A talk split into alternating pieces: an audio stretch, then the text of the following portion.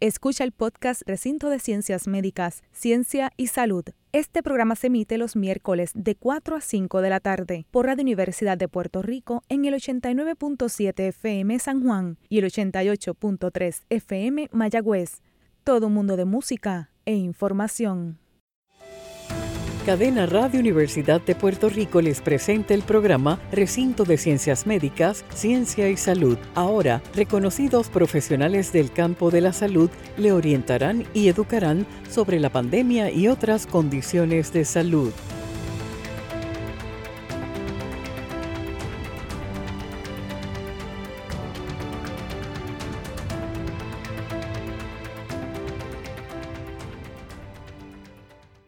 Como anticipo hoy en nuestro programa Recinto de Ciencias Médicas, Ciencia y Salud, estaremos hablando sobre el virus del papiloma humano, o mejor conocido como HPV en Puerto Rico. Sus factores de riesgo, cómo se realizan su detección temprana y diagnóstico, los tipos de tratamientos si existen. Eh, todo esto, ¿verdad? Porque el día de concienciación sobre este, esta enfermedad o esta infección con HPV es el día 4 de marzo.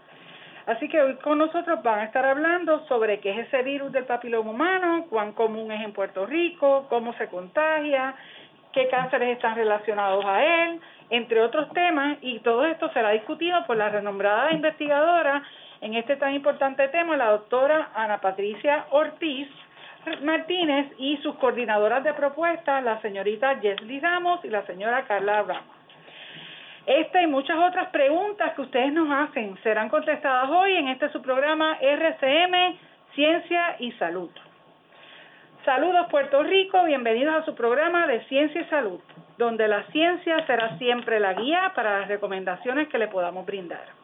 Este y todos los miércoles de 4 a 5 de la tarde estaremos con usted esperando que esta información tan valiosa le beneficie tanto a usted, nuestra audiencia, como a los gestores de política pública de salud, de salud de nuestro país, para que puedan entonces tomar e implementar sus decisiones de una manera basada en la evidencia o en la ciencia. Usted nos está escuchando por Radio Universidad WRTU 89.7 FM en San Juan y 88.3 FM en Mayagüez. Y recuerden que nos pueden seguir también por Facebook en Radio Universidad de Puerto Rico, donde gustosamente podemos aclarar sus dudas en los próximos programas.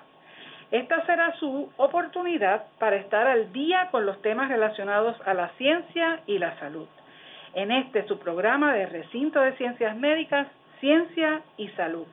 Le habla la doctora Elba Cecilia Díaz Toro, prostodoncista, catedrática e y directora del Departamento de Ciencias Restaurativas de la Escuela de Medicina Dental y como todos los miércoles me acompañan diferentes profesionales de la salud, investigadores y gestores de política pública de salud para lograr traducir en arroz y habichuela la información de salud que es tan importante para usted.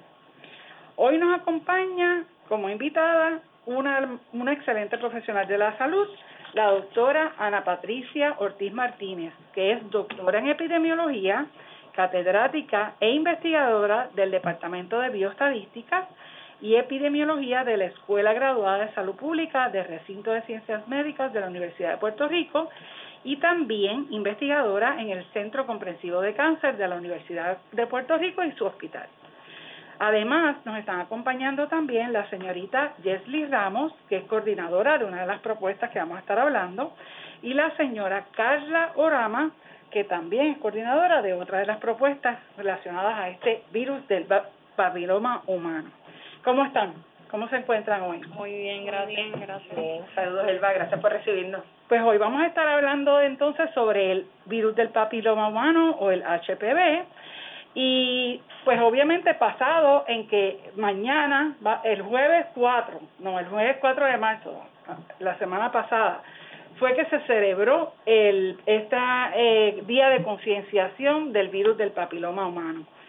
En los programas anteriores nosotros estuvimos hablando en general sobre el virus del COVID-19, le dimos muy fuerte a ese tema, su proceso infeccioso, y de enfermedad, las mutaciones que ha habido, la vacuna, el proceso de vacunación masiva que está ocurriendo y cómo debería de ocurrir, La, hablamos en general sobre la epidemiología del COVID-19, la importancia del duelo por las muertes que hemos tenido debido a esta enfermedad. En general, pues estábamos hablando de salud física, salud mental en tiempos de COVID. Y el miércoles pasado, que se celebraba también el Día Mundial de Salud Auditiva, hablamos sobre el tema de salud auditiva y sobre la importancia de tener nuestros equipos, en nuestros equipos interprofesionales, también a los educadores para la salud es sumamente importante tenerlos siempre incluidos en este grupo de salud. Hoy pues vamos a comenzar hablando con la doctora Ana Patricia Ortiz sobre el tema tan importante que es el virus del papiloma humano. Así que doctora, eh, díganos, ¿cuán común es este virus en la población puertorriqueña? Pues mira, quiero resaltar que el virus del papiloma humano es una infección de transmisión sexual, la más común en el planeta se estima que más del 80% de las personas sexualmente activas en algún momento de su vida se van a infectar con el virus del papiloma humano. Eh, hay algunas personas, la mayoría realmente, podemos tal vez eliminar el virus de manera natural de nuestro cuerpo. Sin embargo, hay personas que crean infección persistente y es la persistencia de infección lo que está asociado a diferentes tipos de cáncer. Eh, pero cabe resaltar que hay dos tipos de virus del papiloma humano, unos están asociados a cáncer y otros están asociados a verrugas genitales. Eh, contestando tu pregunta, nosotros hemos hecho diferentes estudios de investigación en Puerto Rico que han mostrado lo mismo que se sabe en otras partes del mundo, que esto es una infección sumamente común. La prevalencia de infección varía según el área anatómica que uno evalúe. Por ejemplo, sabemos que la prevalencia de infección en el área anogenital es más elevada que, por ejemplo, en la cavidad oral. En la población general aproximadamente hemos visto prevalencias de infección en boca como de 6-7% en, aquí en Puerto Rico, en estudios que hemos hecho aquí en el recinto de ciencias médicas. Pero, por ejemplo, en el área cervical, nosotros hicimos un estudio poblacional hace unos años en mujeres residentes del área metropolitana de San Juan, Puerto Rico, y al momento de participar en el estudio, casi el 30% de las mujeres tenían infección con BPH oncogénico específicamente, es decir, esos tipos que están asociados a cáncer. Al momento de participar en el estudio, eso es una prevalencia definitivamente alta. Eh, si te doy otra comparación, también hicimos un estudio hace unos años junto con la doctora Vivian Colón en unas clínicas de enfermedad de transmisión sexual aquí en Puerto Rico. Eh, y ahí en una población de varones, en esa área también anogenital, pudimos ver prevalencia por encima del 50%. Así que es un virus definitivamente sumamente común. Eh, lo que pasa es que muchas veces el mismo no tiene síntomas, así que la mayoría de las veces la gente no sabe que está infectada. O sea que además de que el virus no es un solo virus en realidad, sino tiene muchas cepas diferentes ese virus y algunas de estas cepas pues son inocuas, o sea, básicamente no tienen ningún síntoma ni tampoco ninguna consecuencia nociva, ¿verdad? Real. Este o por lo menos no se ha descubierto verdad esa esa relación con alguna enfermedad. Pero sí ya hay unas cepas como el 16 18 verdad y hay unas cinco cepas nueve cepas en realidad no siete en realidad que son bien carcinogénicas que se ha que se ha logrado establecer esa relación entre esa cepa del virus y el desarrollo de cáncer específicamente en diferentes áreas del cuerpo doctora, sí. así que... Sí, y quiero resaltar, tienes toda la razón, el tipo 16 y el 18 definitivamente son los más oncogénicos eh, que se han identificado, en su mayoría se detectan en la mayoría de los tumores asociados a BPH a nivel global, pero realmente ya estamos hablando de, de entre 13 y 14 tipos de BPH eh, que se cree que pueden ser eh, oncogénicos. Actualmente, siete de ellos, de los más comunes, sí están incluidos en la vacuna. Eh, ¿verdad? Que son los siete que mencionas tú, que son siete oncogénicos sumamente comunes, pero hay más.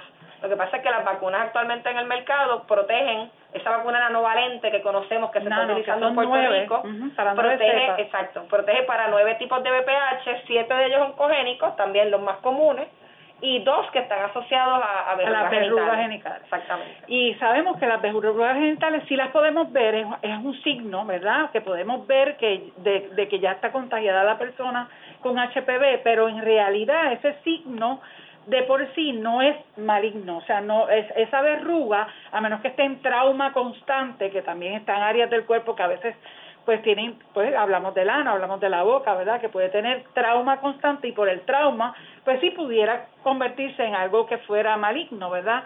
Carcinógeno, pero en el, pero como tal el, el, la verruga no tiene esa, esa, esa natural, naturaleza de convertirse en cáncer. Así que es importante recalcar, doctora, ¿es más prevalente en hombres que en mujeres? ¿O en Puerto Rico es más o menos igual? Bueno, realmente podemos decir que es sumamente común en ambas poblaciones. En la cavidad oral sabemos que la prevalencia de BPH es más alta en los hombres que en las mujeres. En el área no genital nosotros hemos tenido la oportunidad de ver tal vez prevalencias un poco más altas en la población masculina, eh, pero definitivamente es sumamente común en ambos grupos. También depende de la población que uno evalúe porque en el estudio que hicimos en las clínicas de enfermedad de transmisión sexual evaluamos varones, pero una población de alto riesgo. Eh, no tenemos un estudio de la población general, en varones para eh, el área no genital. Pero sí, los estudios alrededor del mundo nos dicen que es sumamente común en ambos sexos. Eh, sí, muchas veces se puede reportar tal vez prevalencia más alta en, los varones. O sea que el sumamente común se equivale a que es sumamente contagioso. Ya la gente sabe ahora por lo de por lo del COVID, ¿verdad? Que estábamos hablando mucho de, de, de que vienen unas cepas más contagiosas, ha habido mutaciones a que sea más contagioso. Pues este virus, quiero que la, los radioescuchas sepan que es un virus sumamente contagioso y que por eso es que la doctora nos mencionó al principio que casi el 80% de la población ha tenido por lo menos algún tipo de contagio con este virus.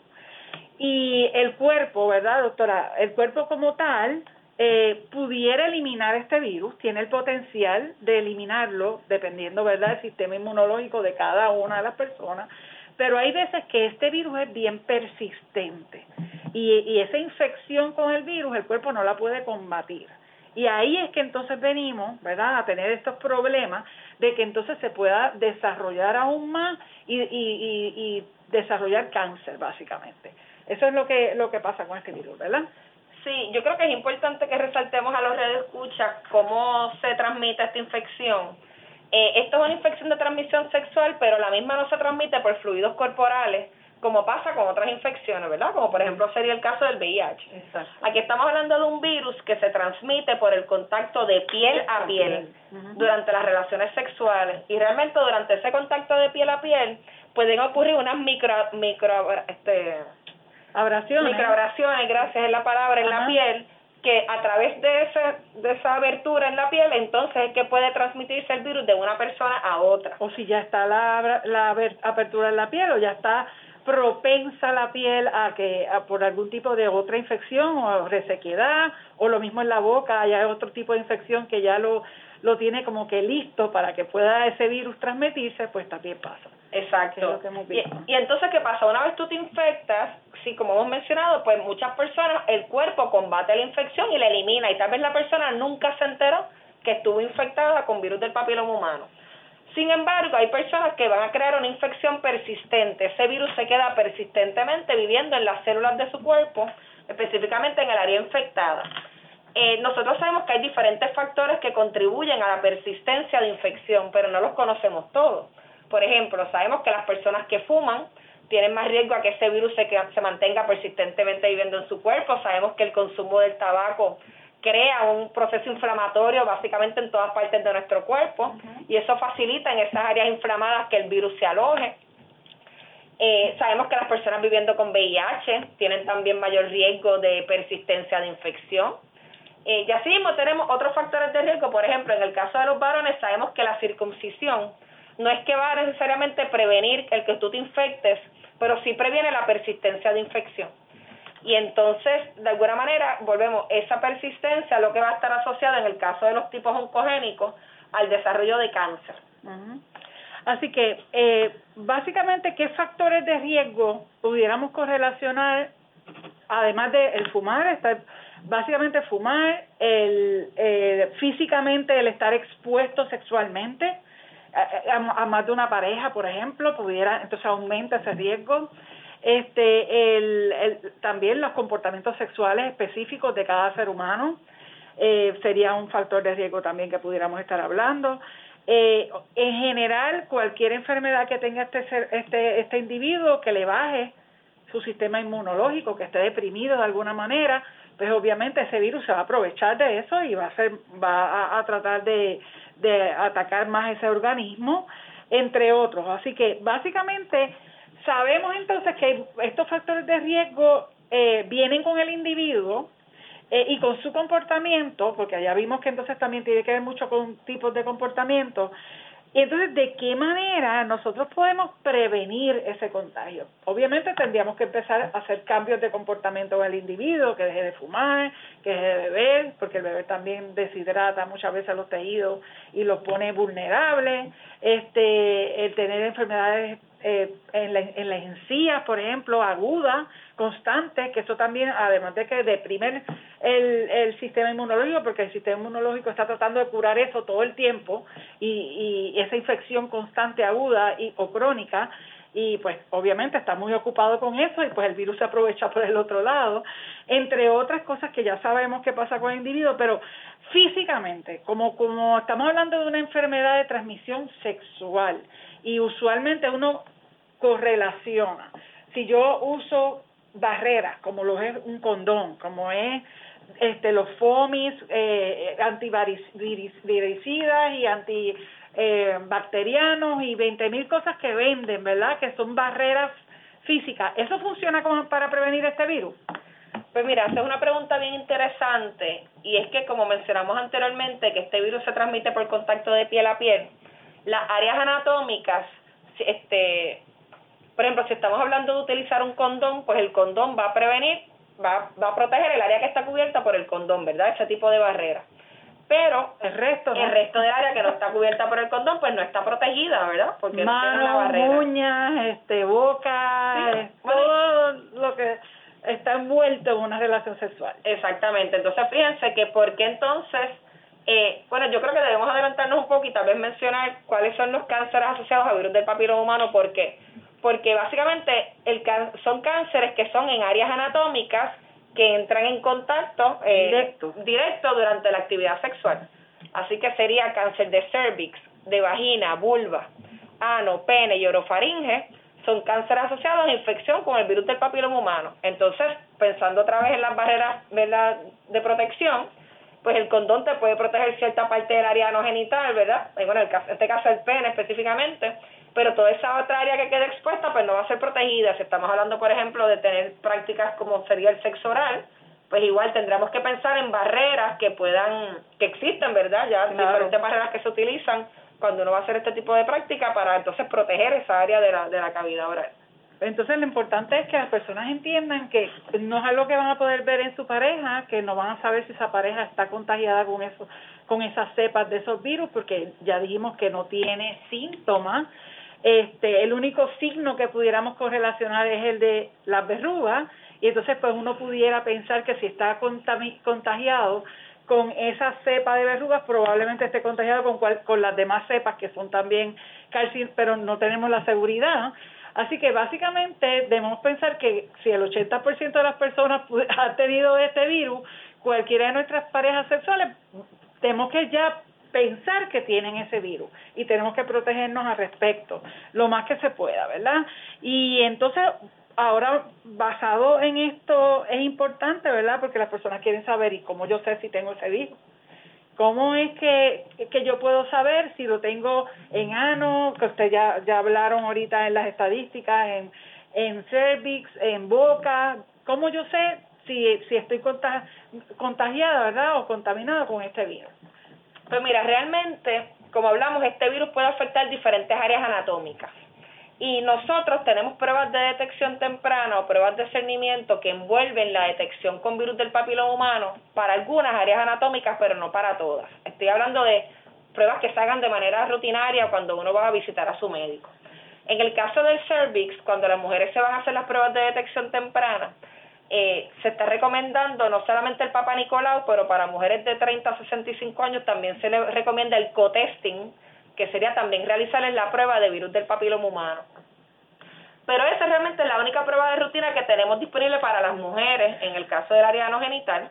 Las personas viviendo con VIH. O sea, en el, en el volvemos, en el como tal, el papá Nicolau que usualmente nos hacemos regularmente pudiera dar, ¿verdad?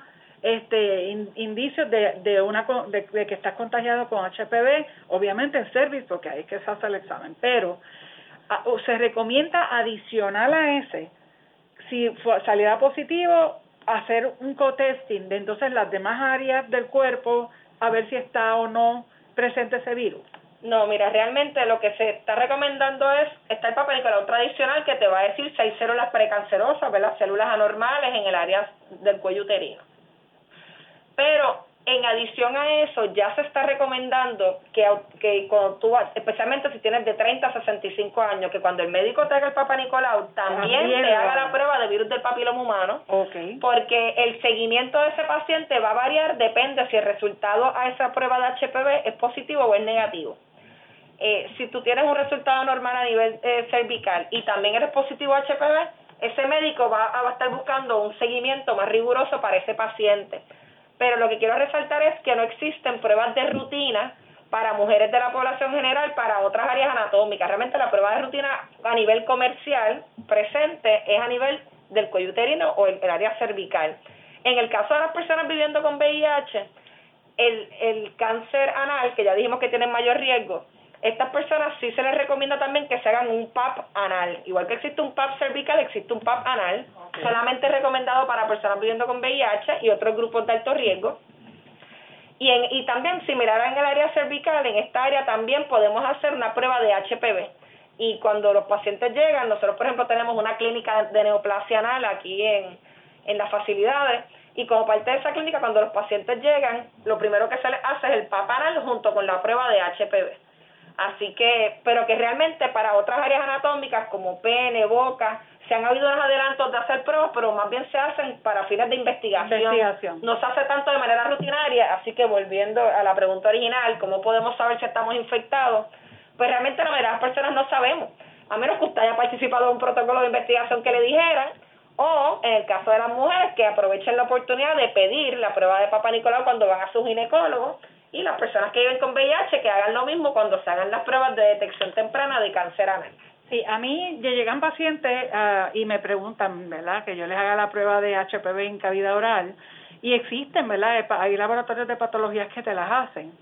Este, y lo que único que podemos hacer es, decirle es si tiene presencia o no de HPV en cavidad oral, ¿verdad? En qué área específica, si es que tiene ya una lesión o no, ya esos son otros otro, ¿verdad?, más clínico que tenemos que estar pendiente de ese paciente y evaluándole toda la mucosa oral constantemente, porque ya sabemos que si tiene presencia de HPV, pues ya tiene un factor de riesgo para cáncer en cavidad oral, que es otro de los lugares donde da cáncer por HPV, y, y serían pues entonces lo que llamamos los cánceres HPV positivos, que fueron todos estos cánceres que ustedes eh, mencionaron anteriormente, ¿verdad? Que eh, volvemos y repetimos, doctora, cervix, ano, pene, oral, y vagina y, vagina y vulva.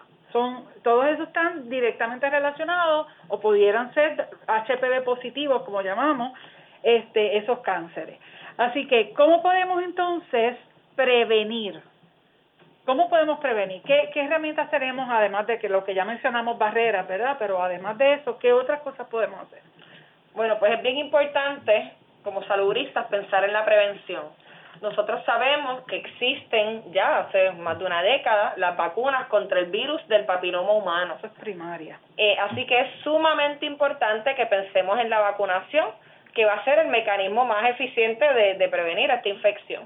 Hoy en día el CDC, el Centro para el Control de Enfermedades, recomienda la vacunación rutinaria para todos los niños y niñas de 11 y 12 años de edad. Si no se vacunan esas edades, todas las personas entre los 13 años hasta los 26 años deben ser vacunadas, independientemente si es varón o si es fémina. E incluso también ya recientemente, hace ya casi como dos años, eh, la FDA, la Administración de Drogas y Alimentos de los Estados Unidos, aprobó también el uso de la vacuna para personas de 27 a 45 años de edad, a los cuales se les recomienda que discutan con sus médicos eh, los beneficios de, de la vacunación. Así que lo primero que tenemos que estar pensando es en la vacunación eh, como método de prevención, porque definitivamente, como usted mencionó anteriormente, doctor, existen otros métodos de prevención, pero envuelven cambios en estilos de vida, como sería, por ejemplo, pues la abstinencia sexual, mantener relaciones sexuales completamente monógamas, exacto, con una sola pareja. Eh, eh, pero volvemos, la importancia de la vacunación, porque siempre las personas muchas veces preguntan por qué vacunar a los 11 y los 12 años de edad. Pues realmente los estudios los estudios de investigación claro se han enfocado en ese tipo de en ese grupo de edad y han demostrado varias cosas. Primero que a, más temprano tú vacunes mejor la respuesta inmunológica que tu cuerpo crea. Segundo que tu cuerpo no ha estado expuesto. Entonces uno no quiere darle una vacuna a una persona cuando ya se expuso. Lo ideal es cuando la persona está ahí que, no ha estado infectado, no infectado. Claro. Pero incluso pero entonces la otra pregunta sería ah pero entonces ¿por qué puedo vacunar personas mayores? bueno porque hoy en día las vacunas que estamos utilizando protegen contra nueve tipos de VPH. Entonces tenemos que asumir que tal vez usted se ha infectado ya con uno o dos tipos, pero no necesariamente con, los, nueve. Exactamente. O sea que la vacuna siempre te va a dar un grado de protección, pero el grado de protección idóneo es si tú la administras a temprana edad en, en poblaciones jóvenes y básicamente se administra la misma vez que otras vacunas de la adolescencia. Claro, o sea, no es como hablamos de que por, al poner esta vacuna le estás dando luz verde a que tengan sexo, como muchas personas piensan, a los jóvenes, sino todo lo contrario. Es como la de cuando le ponemos la de hepatitis B también, ¿verdad? Que es, es igual de transmisión sexual este o por sabemos que también por eh, transfusiones de sangre pero en la gran mayoría es por por contacto sexual. Así que uno no le tiene que explicar eso a los niños. Uno básicamente le pone la vacuna porque los ama los quiere proteger eh, de que de que en este caso tengan un cáncer. O sea es una vacuna en contra de un cáncer bien mortal la gran mayoría de ellos y hablando de eso para cerrar este segmento ya, doctora, de esos cánceres que mencionamos, ¿cuáles son los más prevalentes en Puerto Rico? Para ponerlo, para traerlo aquí a nivel de la, de la isla, ¿verdad? ¿Cuáles de los top 10 cancers de, que, que tenemos, cuáles de ellos aparecen en esa lista de los top 10 cancers de Puerto Rico? Y pues son HPV related, o sea, relacionados a HPV. Pues mira, en la población masculina el cáncer de cabeza y cuello, ¿verdad? Que incluye el cáncer de orofaringe, es el cáncer más común en los varones en Puerto Rico, que sabemos que tiene un componente importante en, términos de el virus del papiloma humano es responsable de muchas de esas malignidades. En el caso de las mujeres, el cáncer cervical o el cáncer de cuello uterino es el cáncer más común. Más común. Pero, y eso es interesante porque en Estados Unidos, por ejemplo, el cáncer de orofaringe también es un cáncer que está en aumento y que ha tomado un protagonismo en los últimos años donde la población masculina se ve mucho más afectada por esa malignidad que, que las mujeres.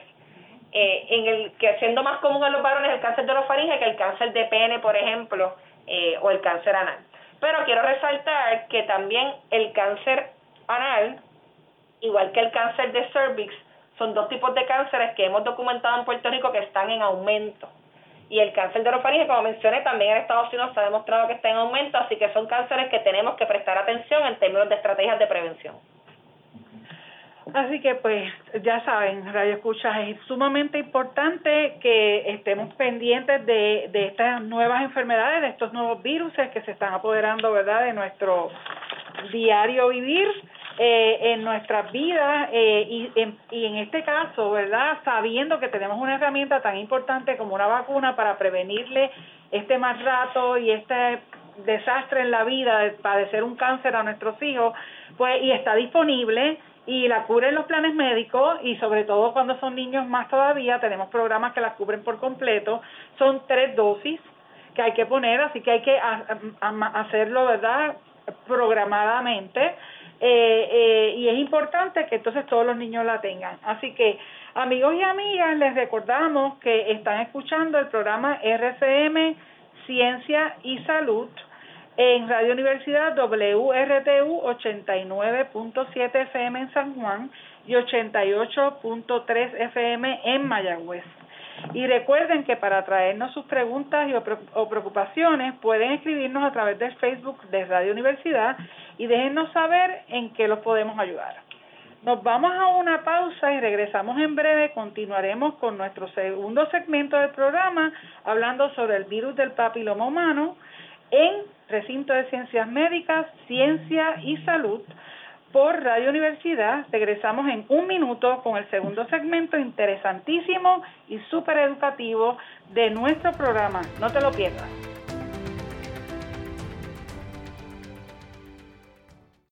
Está escuchando el podcast Recinto de Ciencias Médicas, Ciencia y Salud. Este programa se emite los miércoles de 4 a 5 de la tarde por Radio Universidad de Puerto Rico en el 89.7 FM San Juan y el 88.3 FM Mayagüez. Todo un mundo de música e información.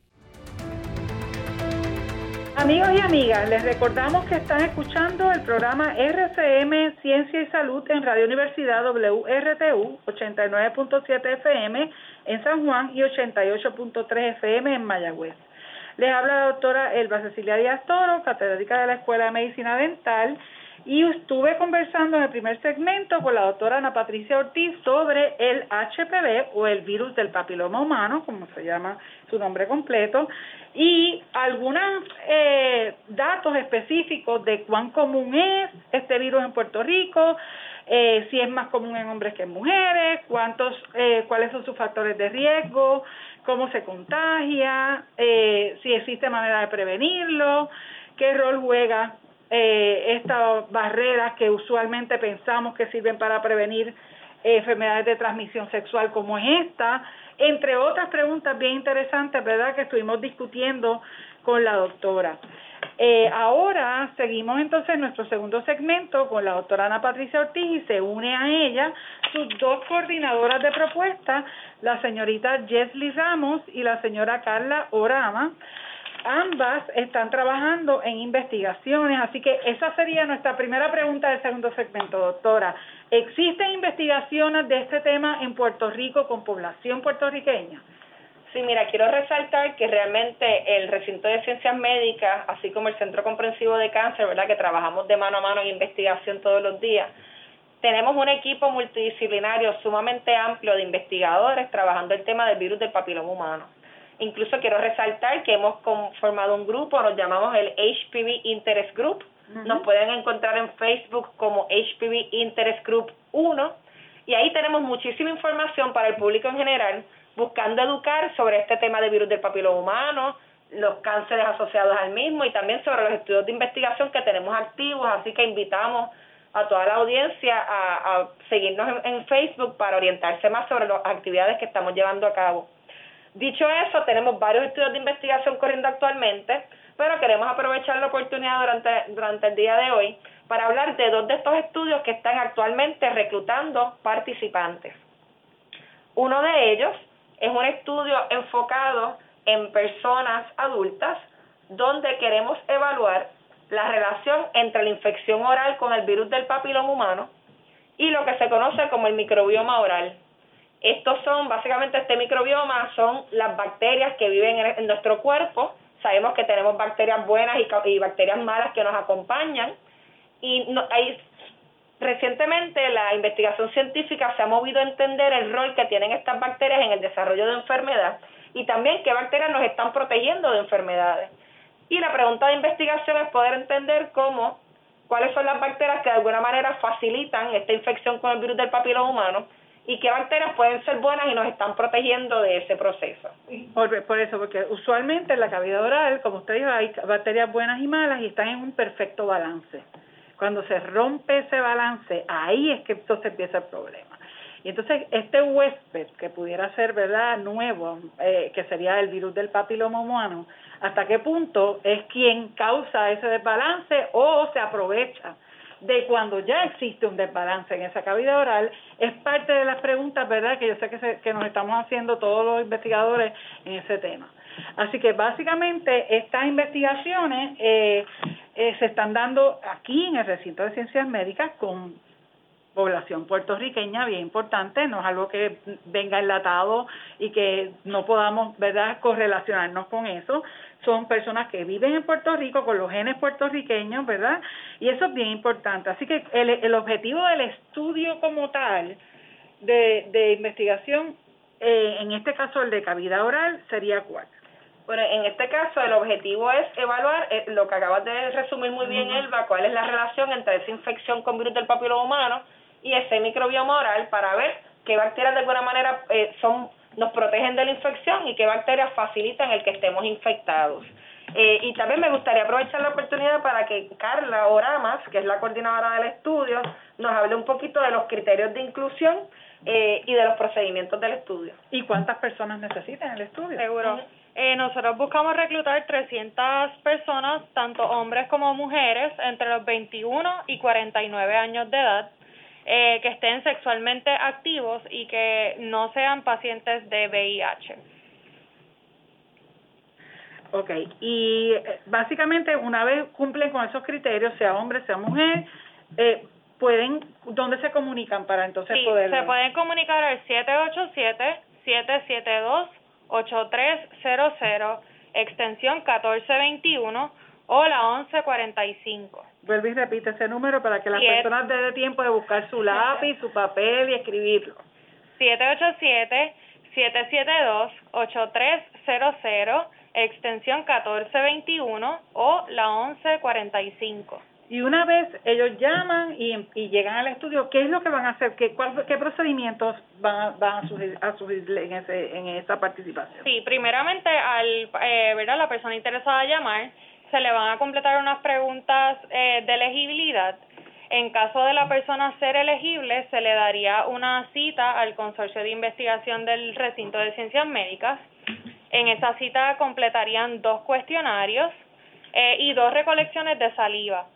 Eh, también opcionalmente podrían donarnos unas muestras de sangre y al finalizar se le entrega un incentivo por su tiempo de participación, aparte de información educativa del virus del papiloma humano. Y aparte de que van a saber sus resultados, ¿no? de lo que es, de lo que pasa eso, o en este caso ellos no lo saben. Es blinder completamente con el paciente. Bueno, los que hay también hay participantes que pueden completar unas evaluaciones orales y ese resultado se le puede dar. Eh, en el caso de la infección con virus del papiloma humano en la cavidad oral, no se comparte el resultado porque esto no tiene ninguna implicación clínica. Eso es lo, importante. y no queremos crearle una preocupación al paciente que realmente no vaya una vez usted tiene infección con virus de papiloma en la cavidad oral, el dentista no es que le va a dar un tratamiento ni una no medicina. Existe un tratamiento, no es importante. porque igual estamos asumiendo que el cuerpo lo va a eliminar, pero si está presente el virus ahí, no hay ningún tratamiento que lo vaya a curar y como no podemos hacer nada, pues los comités de ética nos han recomendado que entonces es mejor no dar un resultado para algo que no tiene una implicación clínica, porque crearíamos una angustia innecesaria en ese paciente. No existe una cura, no existe ninguna medicina que se le pueda dar, lo más que tú puedes hacer es educar y es parte de lo que está haciendo el estudio, educar al paciente y que siga asistiendo a sus visitas cada seis meses con su dentista para que su dentista pueda evaluar ese tejido, que es lo que se pudiera afectar, y hacer una detección temprana si es que ese virus ha logrado, ¿verdad?, empezar un, proceso de cáncer o de alguna lesión en la cavidad oral. Así que eso es sumamente importante. Como ven, nada es invasivo, este, que de las personas a veces le da miedo, ay, que me va a doler, lo que sea, es, escupir saliva, dejar, llenar unos cuestionarios, es bien sencillo este se le va a recompensar, ¿verdad?, por su tiempo invertido. Así que eso es sumamente importante para que participe.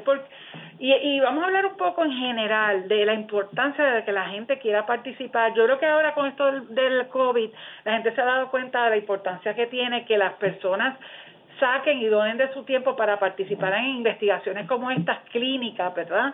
Eh, de diferentes enfermedades y de diferentes cosas. En este caso fue de las vacunas y gracias a todas estas personas que, que participaron en masa para que estas vacunas estuvieran disponibles ahora para todos nosotros, pues lo mismo pasa con este tipo de investigación. Hablen un poquito sobre, sobre la importancia de esa, la participación de los puertorriqueños sobre todo, ¿verdad? En estas investigaciones, que sean, que estemos representados en las investigaciones clínicas. Sí, mira, definitivamente con la participación usted está contribuyendo a adelantar el conocimiento científico para que nosotros los investigadores podamos establecer entonces mejores maneras de prevenir enfermedad o de tratar las enfermedades y poder curarlas hacia un futuro. Quiero resaltar que este equipo de investigación está compuesto por múltiples investigadoras, eh, la doctora Cintia Pérez y la doctora Filipa Godoy, ambas también facultativas del recinto de ciencias médicas, son coinvestigadoras principales conmigo en este estudio y todas traemos a la mesa diferentes elementos de expertise y de especialidad para hacer este estudio, ¿verdad? Uno muy riguroso, en el cual realmente tenemos el honor de decir que es un proyecto financiado eh, por agencias federales para que nosotros podamos llevar a cabo este proyecto de investigación con la rigurosidad más alta y de más alto nivel.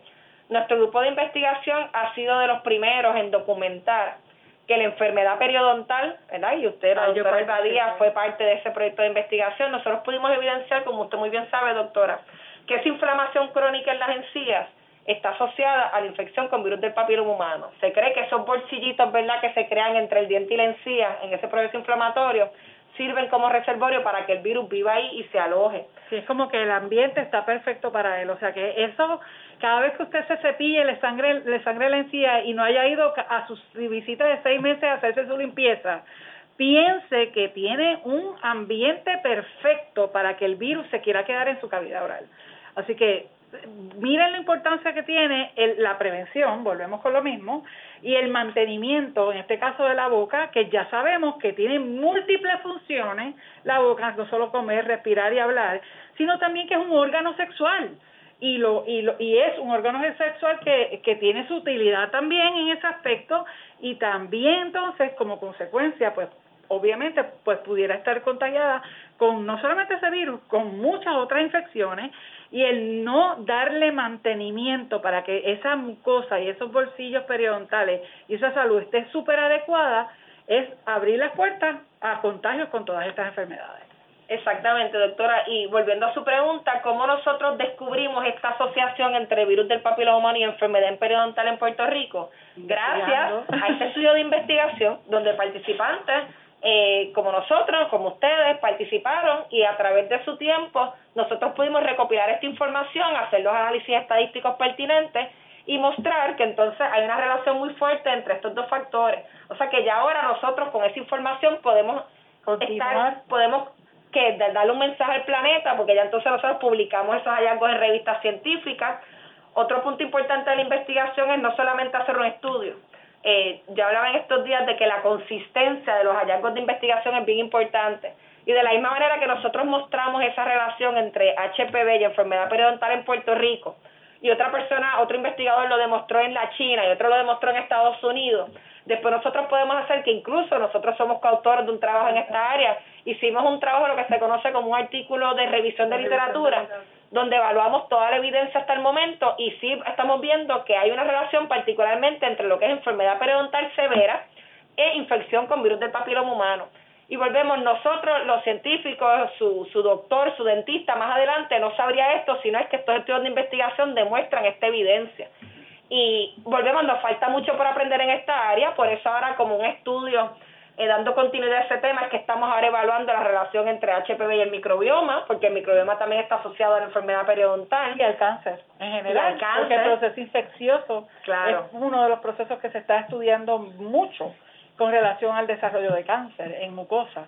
Así que básicamente estamos uniendo, como uno dice, diferentes hallazgos que teníamos anteriores, inclusive clínicos, porque también se había hecho un estudio gracias a los, a los datos de registro de cáncer, que eso es bien importante que la población puertorriqueña sepa, que Puerto Rico tiene un registro de cáncer donde hay muchísima información bien valiosa gracias a unos investigadores y epidemiólogos del área eh, en Puerto Rico, localizado aquí, de hecho, físicamente en el Centro Comprensivo de Cáncer, y eh, recogen todos estos diagnósticos e información poblacional, epidemiológica, sobre todos los cánceres que se diagnostican en Puerto Rico, inclusive también fuera de Puerto Rico también hay unas colaboraciones, y esa información está bien validada a nivel mundial.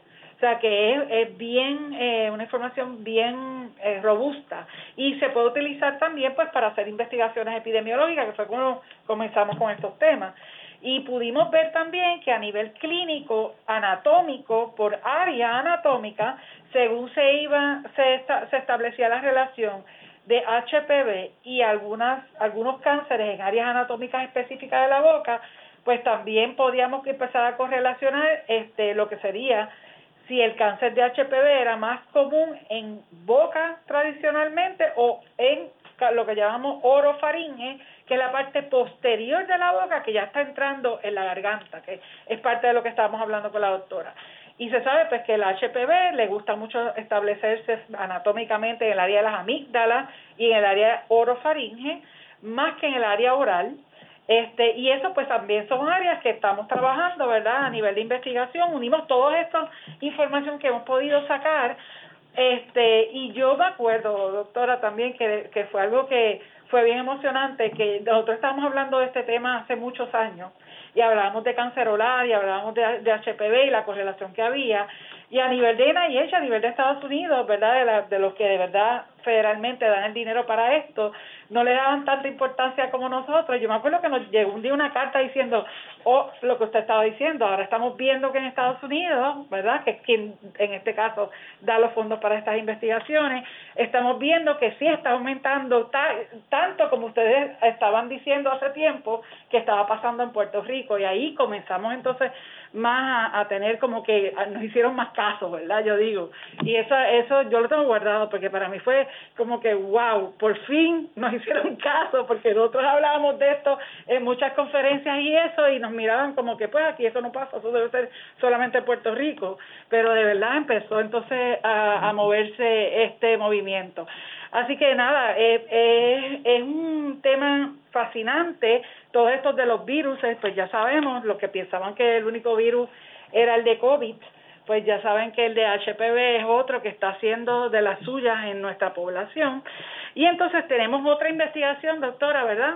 Que tiene que ver con HPV y en este caso es este cáncer anal. Cáncer anal. Okay. Sí, pues ahora queremos aprovechar entonces también la oportunidad y hablarles brevemente de otro estudio de investigación que tenemos activo, que está reclutando también participantes. Para el mismo, eh, específicamente, déjenme resaltar el objetivo, primero que nada, del estudio. Ya mencionamos que las personas viviendo con VIH tienen mucho más riesgo de padecer cáncer anal que las personas de la población general.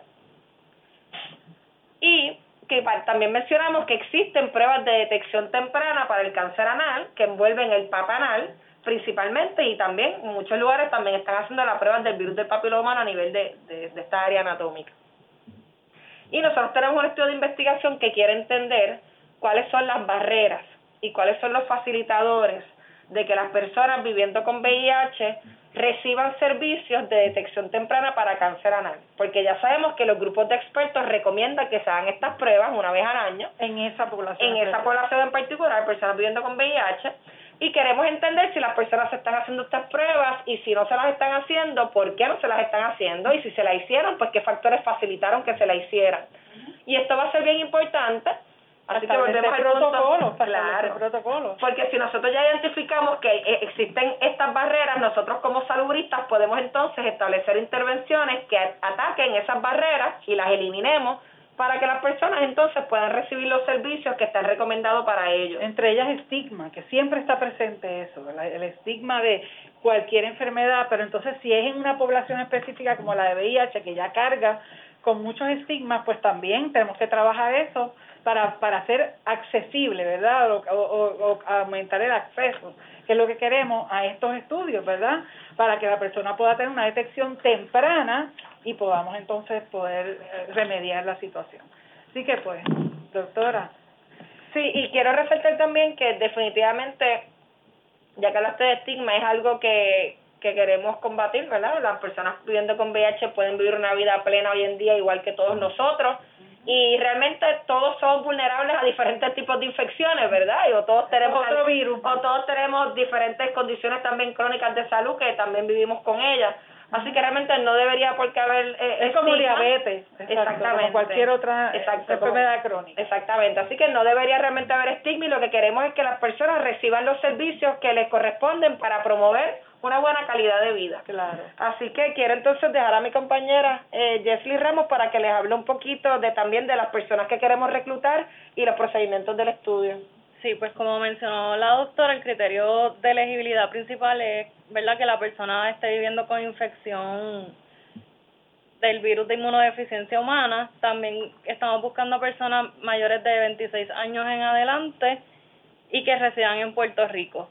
Además de esto, estamos buscando a, estamos esperando reclutar a 200 personas para nuestro estudio y los procedimientos son bien sencillos. Eh, este este estudio se está haciendo todo a través de teléfono por, por lo del COVID, así que simple y sencillamente la persona lo que tiene que hacer es llamarnos al 787-772-8300, extensión 1145 o a la 1421.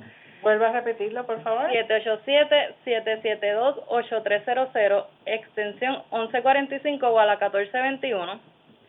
Eh, nos llaman y todos los procedimientos son a través del teléfono, se evalúa si la persona es elegible a través de unas preguntas bien sencillas y si es elegible le interesa participar, entonces procedemos a hacer una entrevista telefónica. En esta entrevista telefónica, pues como mencionó la doctora, se le estará preguntando sobre pues si se han realizado las pruebas o no con, anteriormente y vamos a explorar esas razones por las que pudo hacérselas o por las que no ha podido hacérselas. Luego de la entrevista se le da una orientación a estas personas sobre lo que es el cáncer de ano y el virus del papiloma humano y se le estará enviando por correo un incentivo económico a la dirección postal que la persona nos provea junto con material educativo del virus del papiloma humano y del cáncer de ano. Así que además de participar en el estudio, también estamos intentando educarlos sobre las posibilidades que tienen, porque en especial aquellas personas que dicen que nunca se han realizado las pruebas. Muy bien. Y, y quiero resaltar que esto es un esfuerzo, igual que el estudio anterior, anterior también multidisciplinario, donde estamos colaborando con otros investigadores también del recinto de ciencias médicas y del Centro Comprensivo de Cáncer, que incluyen, por ejemplo, la doctora Karen Ortiz, quien trabaja en el registro de cáncer, nos está ayudando mucho con las estadísticas de cáncer en Puerto Rico y unos modelos matemáticos que estamos generando. También la doctora Vivian Colón, que también es experta en área de virus del papiloma humano. Y colaboramos también con la Universidad de Houston, con el doctor Ashish Deshmukh. Esto es parte del grant eh, del U54 que tiene la Universidad de Puerto Rico, el Centro de Ciencias Médicas, junto con el MD Anderson Cancer Center. Así que vuelvo a resaltar a la audiencia que estos son estudios serios, eh, de muy alto nivel, con su participación definitivamente usted contribuye a adelantar este conocimiento científico que nos va a ayudar a nosotros a proveer mejores servicios a la población. Eh, así que de verdad que es algo que, que las personas siempre sienten una satisfacción de haber eh, colaborado con nosotros porque saben el impacto que, que estos estudios tienen, porque al fin del día lo que nosotros queremos es mejorar la salud de la población, prevenir enfermedad, mejorar calidad de vida. Sí, esto es de ser investigación, ser investigador para hacer papers, eso no es, no es, no es así. O sea, un investigador investiga porque quiere contribuir de alguna manera a la, a la salud del país donde está investigando o de la población que está investigando. Así que sí, nos exigen académicamente que escribamos muchos papers y cosas que son académicas y que nos ayudan, ¿verdad? Como dijo la doctora, a corroborar con el resto del mundo y a compartir con el resto del mundo esta información a nivel científico, pero también eso lo traducimos como estamos haciendo hoy en arroz y habichuela para que entonces podamos educar a la población con datos científicos, no inventos, sino todo basado en evidencia y educar a la población pues para prevenir o por lo menos hacer una detección temprana y al final de, todo el día lo que queremos es evitar muertes por estas por estas enfermedades. Así que el cáncer de, de ano es un cáncer que no se habla mucho tampoco, igual que pasaba con el cáncer oral. Este, y sabemos que son unos cánceres que una vez eh, comienzan son bien eh, agresivos. Esa es parte. Tenemos una ventana de tiempo para los clínicos para hacer una detección temprana de cuando están comenzando ese tipo de cáncer que son relacionados a HPV, que la prognosis de estos cánceres a veces si son detectados a tiempo es mucho mejor y responde mejor al tratamiento que un cáncer que lo que llamamos HPV negativo, que son los que son causados por el uso de alcohol, tabaco y otros factores de riesgo. Así que lo que queremos es que la persona no se bloquee cuando tenga un diagnóstico de que tiene algún tipo de infección con este virus, porque no es sinónimo de que ya tiene cáncer, sino básicamente tiene un factor de riesgo y lo que tenemos es que estar más al pendiente de este factor de riesgo con un seguimiento médico, ¿verdad? Regular, no olvidarnos por cinco o seis años de no ir al médico, para entonces, pues, si, si por mala pata desarrolláramos algún tipo de comienzo de un tipo de estos cánceres, los cánceres de este tipo, al ser detectados a tiempo, todos son curables. Cuando no son curables es cuando ya están apoderados del cuerpo. Así que básicamente yo espero que con esta información le hayamos eh, educado hoy de, este tema tan interesante que es el HPV. Yo les, invito a que continúen en nuestro programa porque vamos a, a seguir invitando investigadores sobre todo para hablar de temas tan interesantes y que no se hablan mucho, pero sí son importantes para la población puertorriqueña, como es el virus del papiloma humano. Así que agradecemos a la doctora Ana Patricia Ortiz Martínez por tan valiosa información y a su grupo de trabajo. Gracias a las dos también por sacar de su tiempo y dedicarlo a esta ¿verdad? conversación de ciencia y salud. Así que, queridos amigas y amigas, ha llegado la hora de irnos. Les damos las gracias a nuestras invitadas que son muy ocupadas y con una agenda bien bien llena, ¿verdad? Eh, por sacar este tiempo de, de su agenda y educarnos eh, a todos, a los radioescuchas y por tener esta conversación tan amena. Agradecemos por su ayuda técnica al señor Neftalí Arroyo en los estudios de Radio Universidad Puerto Rico y a ustedes les agradecemos su atención e interés por esta hora que es una inversión que están haciendo en su salud. Recuerden que para sus preguntas y o preocupaciones pueden escribirnos a través del Facebook de Radio Universidad y nosotros trataremos de contestar sus dudas en el próximo programa. Estén atentos a la próxima programación que les trae Radio Universidad de Puerto Rico, que estén bien y sobre todo en salud. Los esperamos el próximo miércoles de 4 a 5 de la tarde con otro interesantísimo tema para su salud, porque este programa debe de ser su lugar de referencia para el conocimiento basado en la ciencia y la salud. Muy buenas tardes. Cadena Radio Universidad de Puerto Rico les presentó Recinto de Ciencias Médicas, Ciencia y Salud